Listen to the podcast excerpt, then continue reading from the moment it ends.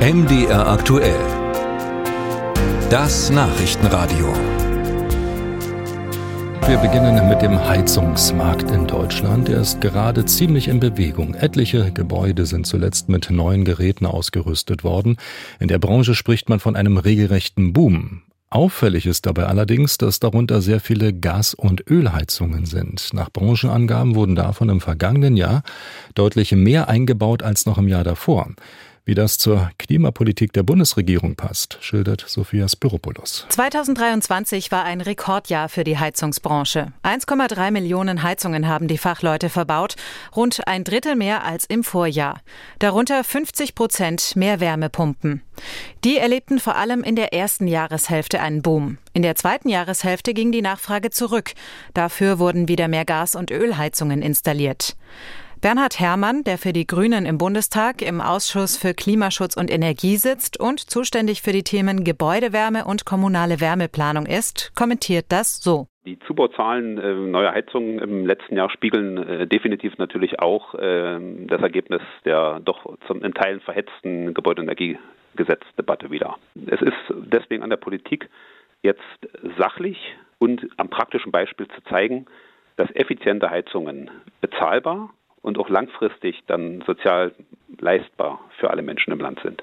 Für die FDP hat Konrad Stockmeier das Heizungsgesetz mitverhandelt. Seiner Meinung nach zeigt sich in den Zahlen eine Verunsicherung, die vor allem durch den ersten Gesetzentwurf aus dem Wirtschaftsministerium ausgelöst wurde.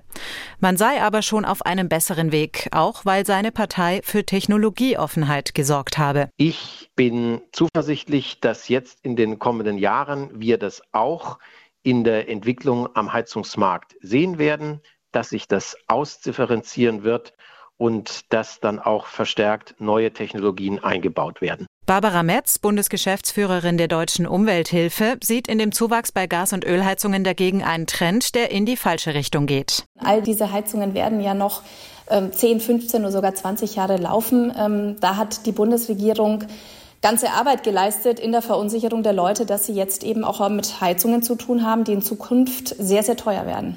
Die Deutsche Umwelthilfe fordert deshalb, dass die Bundesregierung ausschließlich Wärmepumpen fördert und nicht auch wasserstofffähige Gasheizungen oder Biomasseheizungen. Wärmepumpen wurden im vergangenen Rekordjahr 365.000 installiert. Und für dieses Jahr rechnet der Verband der deutschen Heizungsindustrie nur mit einer Nachfrage auf dem Niveau von 2022. Hauptgeschäftsführer Markus Staud. Das heißt, es wird weniger sein als letztes Jahr, eben bedingt durch Vorzieheffekte, die wir im letzten Jahr hatten.